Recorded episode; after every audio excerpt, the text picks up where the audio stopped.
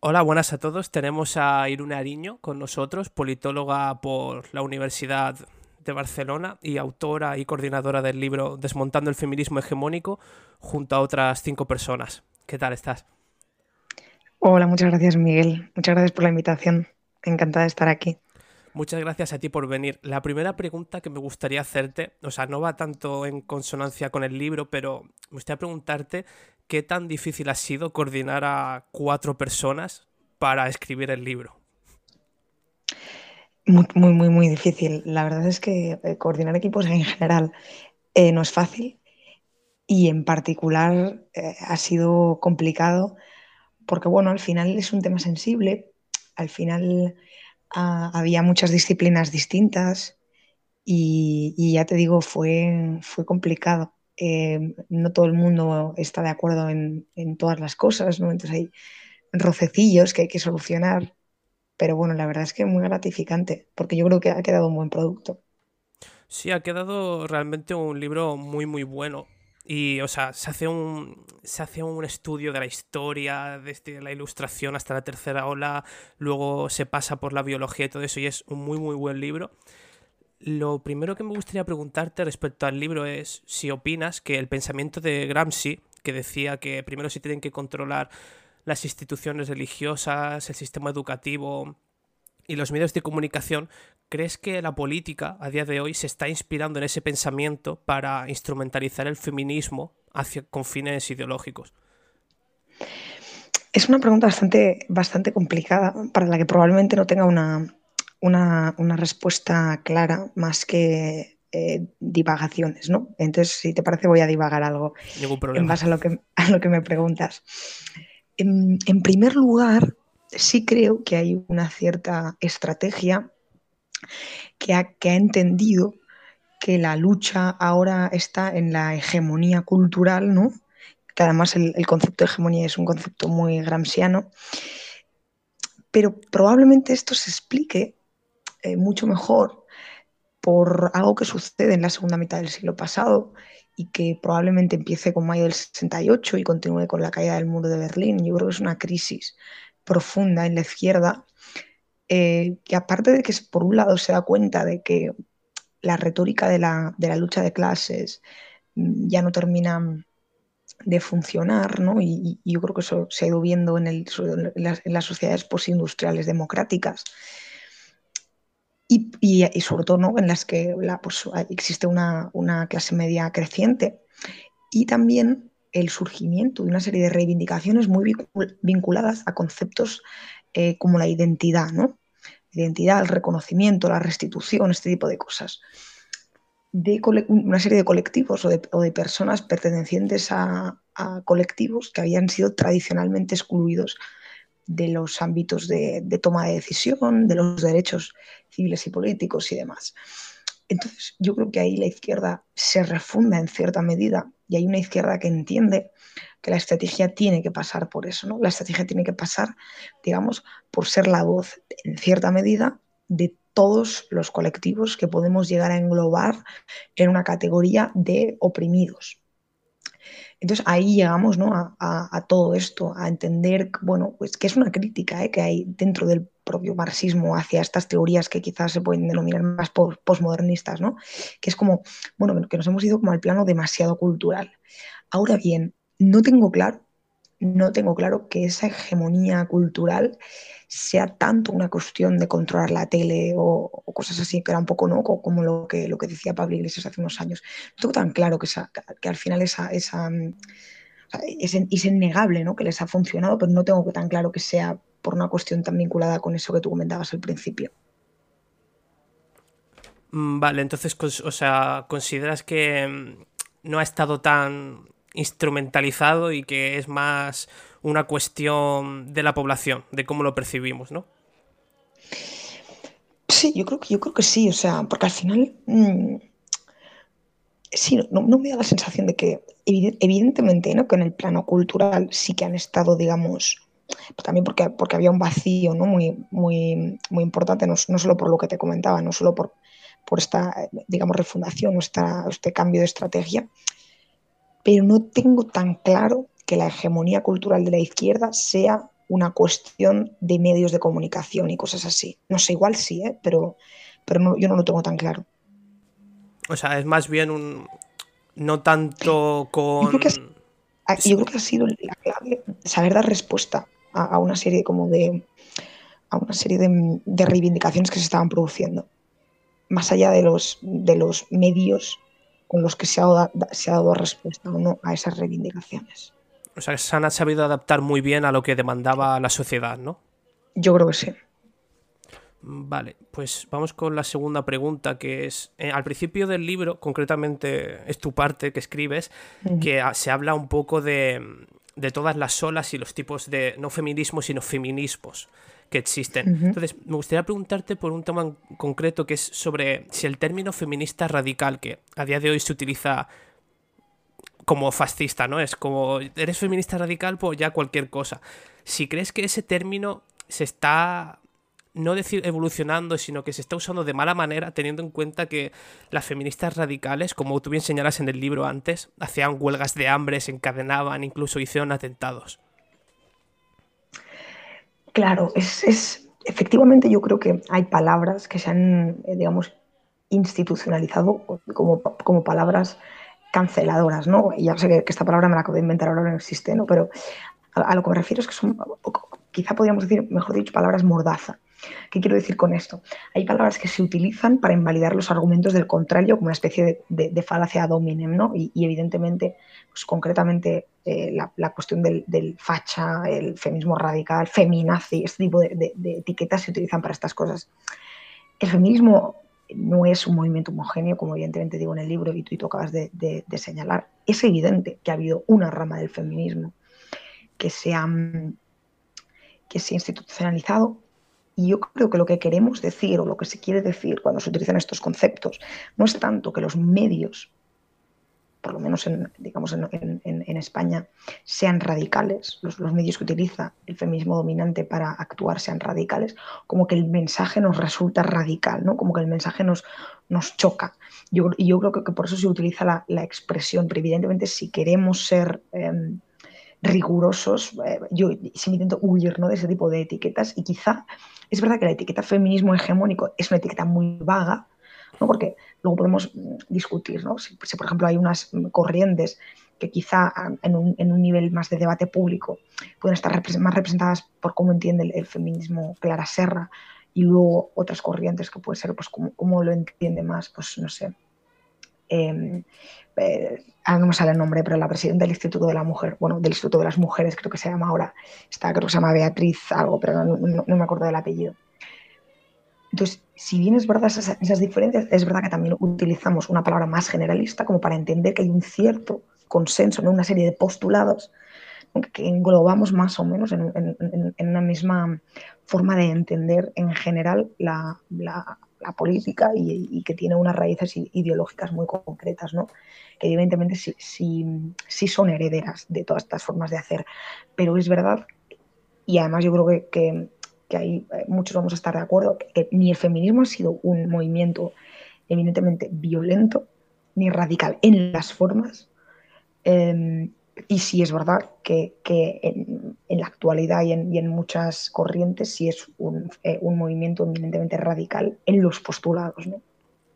no, bueno, realmente el feminismo como tal tiene, ha tenido escritoras maravillosas, como por ejemplo Betty Friedman y todo esto, y que trajeron mucha un bagaje intelectual al debate muy interesante y muy importante. Entonces, ¿tú qué, qué tipo de feminismo crees que predomina a día de hoy? Yo creo que un poco una amalgama. No te podría decir, es el feminismo radical que, que, surge en la segunda ola, no sé qué. No, probablemente no sea tan fácil hacer eso, hacer esa inferencia. Yo creo que es un feminismo eh, evidentemente de izquierdas, o, que, tiene una raíz eh, ideológica en los movimientos de izquierdas, pero dentro de ahí yo creo que hay dos feminismos que en muchas cosas o en la mayoría de cosas están de acuerdo, pero que recientemente estamos empezando a ver en qué cosas no están de acuerdo, ¿no? Y son un feminismo más de corte marxista y un feminismo más de corte posmoderno. que es verdad que en el lenguaje más popular entendemos que es todo feminismo de izquierdas y lo metemos todo en el paraguas este del feminismo hegemónico. Pero yo creo que es ese tipo de feminismo, estos ambos dos feminismos de izquierda los que, los que imperan. No sé si quieres como que ahonde más en el, en el tema, como que características creo que lo definen y tal. Sí, unas pocas características de cada uno de los dos estaría bien. Bueno, por una parte, yo diría que para el feminismo posmoderno, que, que podríamos decir Em, que Judith Butler ¿no? puede ser una de sus representantes, probablemente una de las, de las, más importantes. El, feminismo eh, posmoderno yo creo que entiende de alguna forma, o no sé si lo llega a entender, pero, pero sí hace el análisis como que las diferencias entre, entre hombres y mujeres son una cuestión más, eh, que tiene, digamos, una, una, raíz más eh, cultural, social, ¿no? Es el patriarcado a través de la educación patriarcal el que nos impone una serie de roles que son los que nos llevan a tomar cierto tipo de decisiones diferenciadas en nuestro día a día, ¿no? Y que eso no está determinado en, en, ningún caso, ni por preferencias eh, personales, ni por pues, ciertas tendencias que pueden sustentarse en la en, cuestiones genéticas o, cuestiones de desarrollo psicológico y demás, eso yo creo que, es lo que entiende el, feminismo más eh, posmodernista y además entiende que eso es relevante porque eso incluye a, un grupo de personas mucho más elevado y que entiende que la clave está en algo que podemos llamar las políticas de identidad, ¿no? que es todo, esto que te decía al principio del reconocimiento, la restitución, este tipo de conceptos, ¿no? De, bueno, ha habido una serie de personas que han estado maltratadas históricamente que no han tenido un estatus de ciudadanía igual al resto y este tipo de personas hay que, de alguna forma, no solo hay que restituirlas, sino que además, esto es muy importante, eh, la cuestión de la, identidad siempre tiene como una doble vertiente. Tiene la, vertiente, digamos, privada, eh, personal, interna, que es cómo nos etiquetamos y, dentro de todas las etiquetas que una persona puede tener, cuáles creemos que nos eh, determinan de una forma eh, digamos, más importante, y luego una dimensión eminentemente exterior, que es que los demás nos reconozcan en las etiquetas que nosotros mismos nos imponemos. Y yo creo que ahí es donde está la gracia de estas políticas de, identidad que creo que son las que van ligadas al feminismo posmodernista. Sin embargo, yo creo que el feminismo em, más marxista, que podríamos decir que probablemente una de las personas eh, que, puedan ser, eh, una de las autoras que pueden ser de referencia puede ser Nancy Fraser, nos diría más bien, mm, no tanto que las, que las em, no, se meten tanto en si las diferencias de, género eh, entre, géneros tienen o no una explicación biológica o escultural y demás, sino en que les da miedo que toda la retórica feminista ¿no? de las Judith Butler y compañía de alguna forma haga perder el foco en el objeto del marxismo, que es la lucha de clases y que es, pues, eh, digamos, la protección del trabajador versus al eh, empresario explotador y demás. Y ahí, además, creo, y esto lo estamos viendo ahora mismo en los debates que se dan en el gobierno, creo que además ese tipo de feminismo tiene cierto problema con entender que existen categorías más allá de las de hombre y mujer, ¿no? Pese a que sí están de acuerdo en que pueden ser constructos sociales los roles de género, no las categorías sexo, eh, o sea, perdón, los, géneros y por lo tanto los roles de género, eh, ahí no terminan como de aceptar que esa, que esa categoría puede ser ampliable a algo más que sea el hombre y mujer. Entonces yo creo que ahí está como la principal diferencia, pero por ejemplo, y, igual la segunda diferencia sería que quizá apoyen más políticas que tengan más que ver con cuestiones de redistribución económica, de protección económica de la mujer, em, este tipo de, apoyan eh, cuestiones de violencia de género, ¿no? de por qué tiene que haber una diferenciación a la, eh, hora de, considerar digamos, las, penas asociadas a los delitos que se dan en el contexto de la pareja, la expareja y contextos em, eh, afectivos y demás, yo creo que igual son estas eh, las, diferencias que veo yo. Entonces, o sea, el feminismo, por ejemplo, de Judith Butler, de la teoría queer y el, marxista, y el marxista, están, en tu opinión, estarían más enfrentados o de momento se están tolerando para conseguir esa causa común?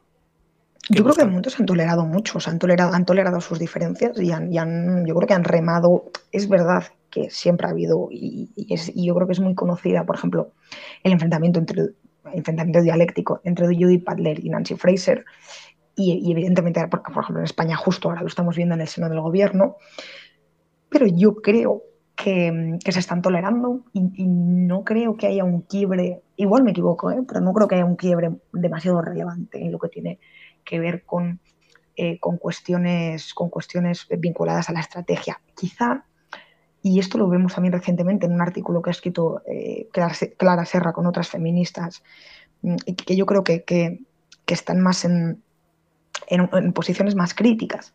Eh, un poco ahí se va también a ver con, el tema del trabajo sexual y, demás. Quizá la gestación subrogada es algo que todavía les une, pero el tema del trabajo sexual es algo que desde hace un tiempo también les empieza a, dividir. Entonces, eh, no está tan claro para dónde van a ir los tiros.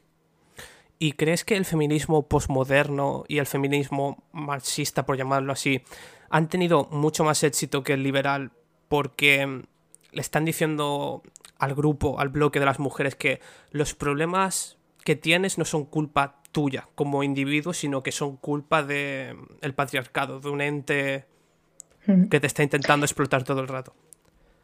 Yo creo que han tenido eh, más éxito por, por varias cuestiones. La primera de ellas probablemente sea porque se han introducido en el debate. Es decir, el, liberalismo no ha dado la batalla ni por eh, la apropiación del término eh, feminismo, ni por eh, digamos, mm, tratar la cuestión de los retos asociados al feminismo de una forma profunda. Ha dejado ese terreno, digamos, abierto y abandonado a que lo colonizasen otras em, corrientes ideológicas. Entonces, yo creo que ese es el ese creo yo que es el principal, la principal cuestión. Y luego hay una segunda cuestión, y es que creo que en general los postulados de la, de la izquierda son mucho más intuitivos para la mayoría de personas. Y yo creo que el liberalismo es, mucho, es una ideología mucho más contraintuitiva. ¿Por qué? Porque creo que el, liberalismo no es que culpabilice al individuo de lo que le sucede, pero por lo menos no le infantiliza por un lado en el sentido de yo sé mejor que tú lo que necesitas, eso no nos lo dice el liberalismo, y por otro lado tampoco te dice, bueno, y si tienes un problema, tienes que esperar que el Estado, eh, no sé quién, te lo solucione, porque claro, puede ser que no sea eh, una, que no sea una responsabilidad tuya y que esto sea por cuestiones que tú no has podido controlar, bla, bla, no digamos, desresponsabiliza al individuo. yo creo que estas dos cuestiones también hacen que, sea el liberalismo mucho, mucho más contraintuitivo que una eh, pues, doctrina filosófica o ideológica que lo que te dice es, bueno, pues aquí hay unos buenos y unos malos, ¿no? los, los oprimidos y los opresores. Esto no es culpa tuya y no solo no es culpa tuya, sino que no es verdad que la solución la, la, busques en, ti misma. ¿no? Ahí está el Estado que te puede, que te puede ofrecer la solución. Y es verdad que esto puede resultar eh, reduccionista. yo no quiero decir, que, es de lo que se nos acusa muchas veces a los, liberales, que no hayan determinantes en eh, las decisiones que toma o, condicionantes en las decisiones que toma una persona. Claro que los hay, pero los hay en todos los aspectos de la vida. Y lo que pasa es que yo creo que em, el marxismo sobredimensiona algunos aspectos respecto de otros, ¿no? Y ahora yo creo que el, feminismo de izquierdas hace lo mismo, ¿no? Parece que, que uno sí se supone que es libre cuando está aceptando eh, un contrato de trabajo. Es verdad que, digamos, el marxismo más puro eh, también te dice que ahí hay un problema y que el, el, consentimiento está viciado y demás, pero parece que eso no vale cuando estamos hablando pues, de un consentimiento para eh, ofrecer mis servicios sexuales o para gestar el bebé de otra persona. Entonces ahí hay como, yo creo que muchos problemas y yo creo que, lo, que dice el liberalismo no es tanto como esto que te sucede es culpa tuya, lo tienes que solucionar tú, pero sí, esto que te sucede, pues a no ser que sea porque te han coaccionado y por lo tanto sea una decisión propia, independientemente de las condiciones materiales que tú tengas, es algo que en primera instancia tienes que intentar resolver tú. Y si no puedes, asociarte con otros. Y si no puedes porque no tienes la capacidad, entonces ya buscaremos una tercera opción, ¿no? Yo creo que ahí, ahí está la historia. Yo creo que eso es muy difícil de, aceptar, ¿no? Que no, a nadie le gusta tener como que, bueno, que coger las riendas de la, propia vida y, tomar sus propias decisiones es, es, algo que no es nada fácil. Sí, porque incluso, o sea, el, el feminismo más de izquierdas incluso ha llegado a criticar la gestación subrogada, la prostitución y todo esto con en base a te están mercantilizando el cuerpo de la mujer, es las mujeres pobres van a parir los hijos de las mujeres ricas y es Exacto. Y en ese ámbito creo que nos han ganado bastante a los, liberales en general en España, porque sí que es cierto que nos hemos centrado mucho en el apartado económico a la hora de hacer divulgación. No, hay, no hay muchos liberales, aparte de, de ti, que yo conozca que hablen sobre feminismo, ecologismo y estas cosas. Y es algo un poco, de acuerdo. Es bastante preocupante, al menos para la situación española. Luego, con motivo de la manifestación del 8M, que esta mañana sería la noticia que el 8M va a prohibir la manifestación, pero antes había comentarios de muchas mujeres, sobre todo feministas, que decían que por favor a las mujeres que no llevaran a sus amigos, no llevaran a sus novios y no llevaran a ningún hombre a la manifestación porque se sentían muy incómodas. Y esto, ¿a qué crees que puede deberse? El hecho de intentar negarle la entrada a los hombres en ese tipo de manifestación feminista. No estoy segura. Eh, a mí me da la sensación de que mm, se ha entendido que la cuestión del feminismo es una cuestión eh, en, las que, las que por lo menos, la que por lo menos las protagonistas deben ser las mujeres, ¿no? Eso es problemático. O sea, podemos discutir por un lado el hecho de que, evidentemente, la cuestión de la igualdad entre, entre personas por razón de, eh, de, su, de su sexo o género Em, las perjudicadas históricas han sido las mujeres. Sin embargo, eso no quita que haya ciertos roles que nos molestan a muchas mujeres que también, en cierta medida, eh, molestan a muchos hombres. ¿no?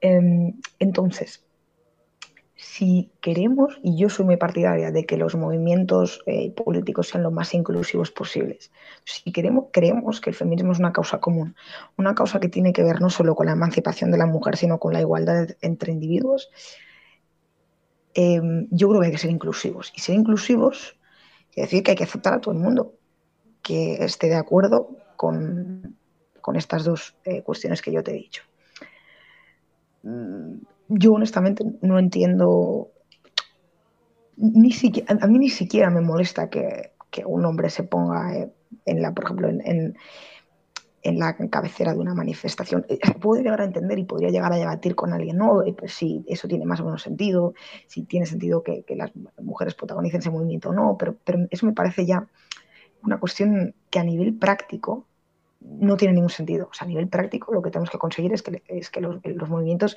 eh, por la igualdad de, personas, digamos, la, igualdad formal entre individuos sean mayoritarios y sean lo más inclusivos posibles, ¿no? Y, yo creo que, que, con eso, que eso es lo importante, vaya. Porque en una manifestación, o sea, no es el caso del 8M porque suele ser muy multitudinaria, pero sería mm. como tirarte piedras a tu propio tejado, si en vez de cinco personas pudieran estar 50, sería mucho mejor y visibilizaría más como si te voy a poner un símil muy tonto, ¿eh? pero es como si mañana salen pues, las personas mayores a, quejarse por, recortes en las pensiones y decimos, no, es que si no eres mayor de 67 años no te puedes venir a manifestar, ¿no? Porque como no estás tan afectado por la cuestión. Exactamente. Bueno, no sé. yo igual considero ¿no? que tengo algo que aportar a esto y, se acabó. Yo creo que ahí, está la cuestión. Al final entras como en unos bucles muy absurdos. Sí, incluso no, les dejaban denominarse feministas, sino que debían denominarse aliados. Que eso en, en, cierta parte es entendible porque no puedes hablar de los problemas de las mujeres sin, sin ser mujer porque no los puedes sentir de alguna manera, pero de ahí a excluirles del movimiento cuando te quieren ayudar es un poco más. Pero es que no, no solo eso. Claro, eh, eh, esto, si entendemos que el feminismo solo va de mujeres, todavía, pero como yo no entiendo que solo vaya de mujeres, yo entiendo que el feminismo debe ser un movimiento que, nos, que, nos, que es un movimiento que nos compete a todos y que, y que nos afecta a todos, pues claro, eso ya no, no, lo puedo entender tanto, ¿no? Yo creo que, es decir, yo creo que, eh, por, por, ponerte un ejemplo, en el plano más cultural, ¿no? Evidentemente, bajo mi punto de vista, eso no es algo que haya que legislar nada de eso, pero por ejemplo, a mí evidentemente me preocupa que un hombre no pueda salir, eh, no sé, con vestido, tacones y bolso a la calle porque, pues, su integridad física eh, peligre, ¿no? Entonces, en ese sentido, yo creo que el feminismo lo que tiene que señalar es que hay, un rol de género, algo que se le está presuponiendo a una persona por el sexo que tiene, que en cierta medida le está generando una amenaza de agresión o una situación, eh, digamos, incómoda y de malestar a esa persona. Entonces, ahí voy cuando digo es que el feminismo nos compete a todos, ¿no? O cuando hablamos de, cuestiones como la conciliación. O sea, yo creo que la conciliación es uno de los retos actuales del, feminismo. Yo creo que eh, la brecha eh, salarial no tiene nada que ver con, cuestiones de, vinculadas a, la discriminación y creo que los datos están ahí. Creo que tiene que ver pues, con una penalización que sufren las mujeres que se quedan embarazadas. Y en la medida en que las propias mujeres Em, quieran em, pues, mantener su carrera laboral, si queremos ayudarles, hay que empezar a, poner encima de la, mesa, de la, mesa, la cuestión de la, de la, conciliación y al final la cuestión de la conciliación nos compete a todos, porque un hijo lo tienen entre dos personas. claro que hay padres y madres solteros, pero generalmente están dos personas involucradas, no tienen por qué ser además de sexo contrario, pueden ser del mismo sexo. Pero independientemente de que lo sean, esas dos personas van a tener que organizarse de una forma concreta. Pero es que también involucra a los, a los y las CEO de las empresas, ¿no? que tienen que pensar ¿no? si quieren pues, eh, tener a cierto tipo de trabajadores en formas las que pueden eh, facilitar una mejor conciliación ¿no? y, y, a, la vez un mayor rendimiento y no tener pues, a personas que de repente se te cogen una excedencia de 12 meses porque no, no tienen forma de hacerse cargo de sus hijos recién nacidos. Por eso te digo que, yo creo que es que el feminismo eh, debe ser un, un, movimiento inclusivo. ¿Y crees? Que nos interpele a todos.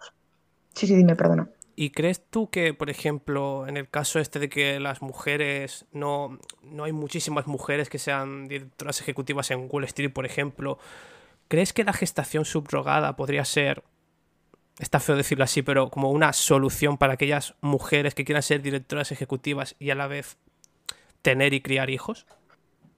Pues fíjate que no lo sé, no, me lo había planteado nunca, si te soy sincera, ¿eh? me, resulta eh, o sea, bueno, me van a matar porque, claro, hablar en estos términos a, muchas feministas que les parece horrible porque somos casi explotadores. Pero, pero igual sí, no lo sé, igual sí. O sea, es, verdad que, como yo entiendo, bueno, no, lo entiendo porque no, he sido madre, ¿no? Pero, pero, me imagino que, que, la maternidad tiene que ser algo eh, como muy, muy complicado, ¿no? Algo muy fastidiado, o sea, nueve meses ahí un en, en tu vientre con, además los, problemas que las complicaciones que puede tener eso. Por eso yo no infantilizo a las mujeres que toman esa decisión, porque yo creo que es una decisión lo suficientemente importante como para que sea lo suficientemente meditada. Que eso en un futuro pueda ayudar, pues puede ayudar. Ahora bien, yo creo que ayuda más, por decirte algo, mm, eh, pues las guarderías en los, en los centros de trabajo, ¿no? o la flexibilización laboral o el teletrabajo o trabajar por objetivos en vez de por horarios. E, ese tipo de, cuestiones yo creo que ayudan, ayudan muchísimo a, la cuestión, por ejemplo, de la, de la, de la, conciliación. También un cambio de la forma de trabajar en nuestros pensamientos, que no por trabajar 16 horas al día vamos a hacer un mejor trabajo. A lo mejor, Correctamente. A lo mejor se trabajan 8 horas de manera muy eficiente y se puede lograr barbaridades. Es un poco en España se ha quedado mucho el discurso de Elon Musk de voy a trabajar 22 horas al día y vas a llegar a lo más alto y a lo mejor un poco eso también está dificultando el acceso de las mujeres a, puestos más altos aparte de, su también de su preferencia. Estoy de acuerdo, yo creo que, en general en general tenemos un mercado eh, laboral muy rígido y, yo creo que, que, que lo es incluso más a nivel de, cómo nos estructuramos nuestras jornadas laborales. ¿no? Y yo creo que, o espero, que el coronavirus haya traído o, vaya a traer en España, en un país que todavía yo creo que, no estaba suficientemente aceptado la cuestión del teletrabajo, y en, un país en el que hay todavía mucho micromanagement y, cuestiones de esas, yo creo que, o espero que sirva de, cambio de paradigma, ¿no? para, para entender que es posible, para entender lo que tú decías, que no por trabajar más horas uno va a ser más productivo, para entender que, no, que el jefe no falta que te esté, que te, esté revisando hasta el último email que tú envías. Eh, ese tipo de, cosas yo creo que, que, son, que son muy importantes. Sí, seguro. Eh, y luego también, hablando de esto, de las mujeres ejecutivas, me gustaría saber qué opinas sobre que desde la, desde la política, desde los puestos altos de la política, se estaba empezando a decir que las mujeres sin cuotas en la política y sin cuotas en las empresas para ser directoras ejecutivas no podrían llegar a esos puestos. Entonces, ¿no crees un poco que los mismos políticos que definen, se, perdón, se definen como defensores de la mujer las están tratando como inferiores al decirles, no, es que sin cuotas no llegarás donde yo estoy? Sí, yo tengo varios, problemas con el tema de las, de las, cuotas. El primero de ellos es que yo creo que, pone una luz de, sospecha encima de, encima de las mujeres, ¿no? Porque al final muchas veces parece que, hemos, hemos llegado a donde estamos no porque nos lo merecemos, sino porque somos la cuota. Yo creo que a nivel, digamos, eh, cultural eso es muy peligroso. Eso, eso por un lado, ¿no? Luego, por otro lado, hay una cuestión eh, muy importante que tiene que ver, por ejemplo, con eh, cuotas o sí, cuotas en, listas electorales, ¿no? Por decir, por, ponerte un ejemplo. Y es que tendemos a decir, ok, queremos que haya un eh, número más o menos eh, similar de hombres y mujeres en, metidos en política. Muy bien, entonces decidimos poner un porcentaje de, hombres y mujeres que tienen que ir en las listas y por lo tanto así nos intentamos asegurar que los diputados eh, estén representados más o menos esa paridad, ¿de acuerdo? ¿Qué he hecho yo de menos? ¿O, cuál es el, problema que yo veo ahí, aparte del, digamos, más, más ideológico, que es el, primero que te he mencionado? ¿Alguien ha ido a mirar cuántas mujeres militan en los partidos políticos? Porque yo ahora mismo no tengo los, los datos, pero figúrate que solo militan mm, un 20% de las mujeres en, partidos políticos y el 80% son hombres. ¿Cómo pretendemos que luego el 50% de, los diputados sean mujeres? Es es imposible, porque, porque digamos, la muestra no es tan amplia, porque la muestra ya hay un sesgo que, que favorece a los hombres. Con lo cual es que yo creo que, que, encima son, son, digamos, políticas torpes en ese sentido, que no entienden la realidad, ¿no? Más allá de que, de que las mujeres puedan o no puedan querer estar en política porque no les interesa o por el motivo que sea, ¿no? yo creo que, que todo eso es, son cuestiones que, que, me sorprende mm, que, no, que, no, nos estemos dando cuenta. Es lo que... Y luego, sí, sí, no, perdón, perdón, te interrumpí, te interrumpí yo.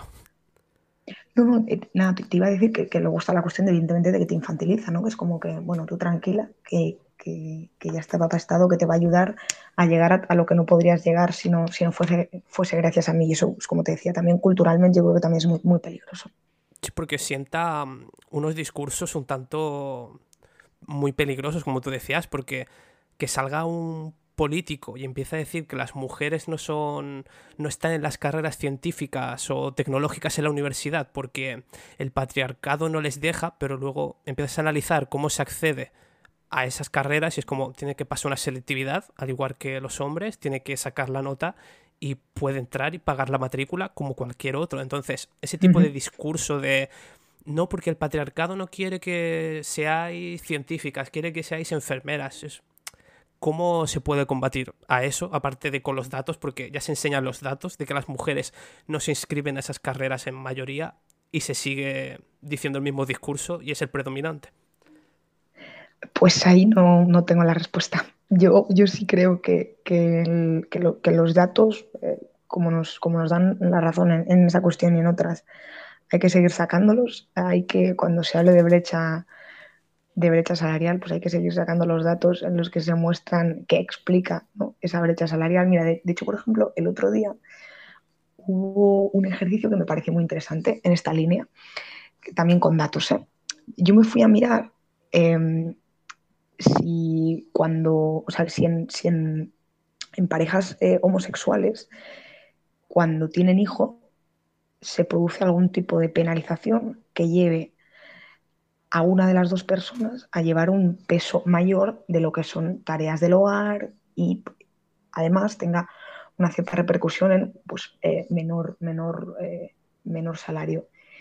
Y efectivamente sucede sucede en, las, parejas eh, homosexuales son relativamente más igualitarias a la hora de distribuirse tareas y demás hasta que tienen el primer hijo. Entonces, es evidente, es evidente que tener un hijo es una cuestión que te cambia la vida, que se la cambia todo el mundo. Entonces, eh, Claro, es que si, ya con los datos no hay forma, eh, poco nos queda. O sea, honestamente, ahí no, te, sé decir. Yo creo que hay que, seguir dando la batalla por, por ese lado. ¿eh? Sí. Y creo que, ojo, creo que cada vez más personas se dan cuenta. Cada, es cierto que cuando se habla con alguien sobre esto, esa persona te dice que, que tienes razón y te la da, pero luego cuando es un bloque, como un bloque junto, si tú te vas, por ejemplo, a la manifestación del 8M y le dices esto, te van a desmentir. Te van a decir que no, que estás alienada en el caso de que seas una mujer y que eres un hombre, no lo entenderías en caso de ser hombre. Sí, pero por ejemplo, hay muchas mujeres que ya no, no, quieren ser etiquetadas como feministas precisamente por esto, porque no se sienten reconocidas con este discurso, ¿no? A mí me, me parece una, o sea, me da mucha pena, pero lo entiendo. Yo entiendo que cada vez hay más mujeres que no se sienten representadas por el movimiento feminista, ¿no? Y evidentemente sale mucha gente a la calle, pero también hay mucha gente que no sale. Y probablemente hay más gente que no sale que la que sale, ¿no? Con lo cual, yo creo que ahí no está, todo perdido. También puede ser incluso que las mujeres que salen luchen por unos ideales distintos de los que muchas de las otras que salen, que es lo que decías al principio del libro de que son feminismos, no es un bloque homogéneo ese pensamiento. Entonces, en un grupo de medio millón de mujeres que salen, a lo mejor 100.000 peran por una cosa, 200.000 peran por otra. Claro, totalmente, totalmente. Y por último, me gustaría preguntarte qué piensas sobre las TERF, que es un es una rama del feminismo hegemónico que ha salido, que son las feministas trans excluyentes, que son como un poco la antítesis de Judith Butler, que ha salido bastante y hay mucha discordia entre ellos entre esos movimientos? Yo creo que es un tema muy complicado, en el que, por ejemplo, yo no, me he metido, no me voy a meter a opinar sobre la ley trans, ni sobre si, hay que despatologizar o no la cuestión de los cambios de sexo y este tipo de, cosas, porque la verdad es que no, no tengo, me, falta mucha información ahí, ¿no? Ahora bien, yo sí soy de las que piensa que las mujeres trans son igual de mujeres que lo que lo soy yo, ¿no? Pero también respeto que haya mujeres que no lo vean así. Y, hay personas en general que no lo vean así, ¿no? yo, yo, yo como no creo que... Mm, evidentemente que a mí, me, me, parece útil que lo que te comentaba al principio, ¿no? de, la, de, la, dimensión externa de la identidad se cumpla, que los demás nos reconozcan como nosotros nos identificamos. Pero muchas veces no sucede así, es decir, somos eh, los, humanos tenemos muchísimos sesgos, nos unimos pues, en base a cuestiones eh, muy concretas, en base a preferencias, gustos, en base a lo simpático que nos caen, a, las personas, a, la seguridad que nos transmiten, a una serie de, cuestiones.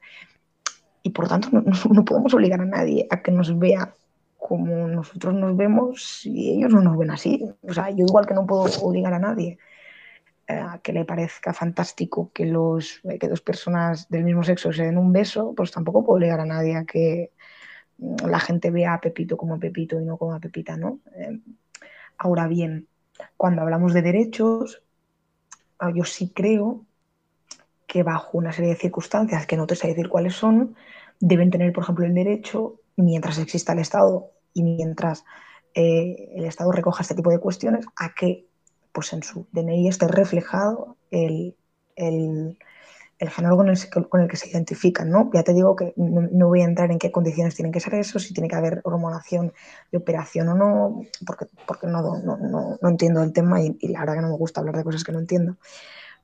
Pero bueno, yo ahí un poco esa sería, yo creo, mi, mi opinión, así bastante general.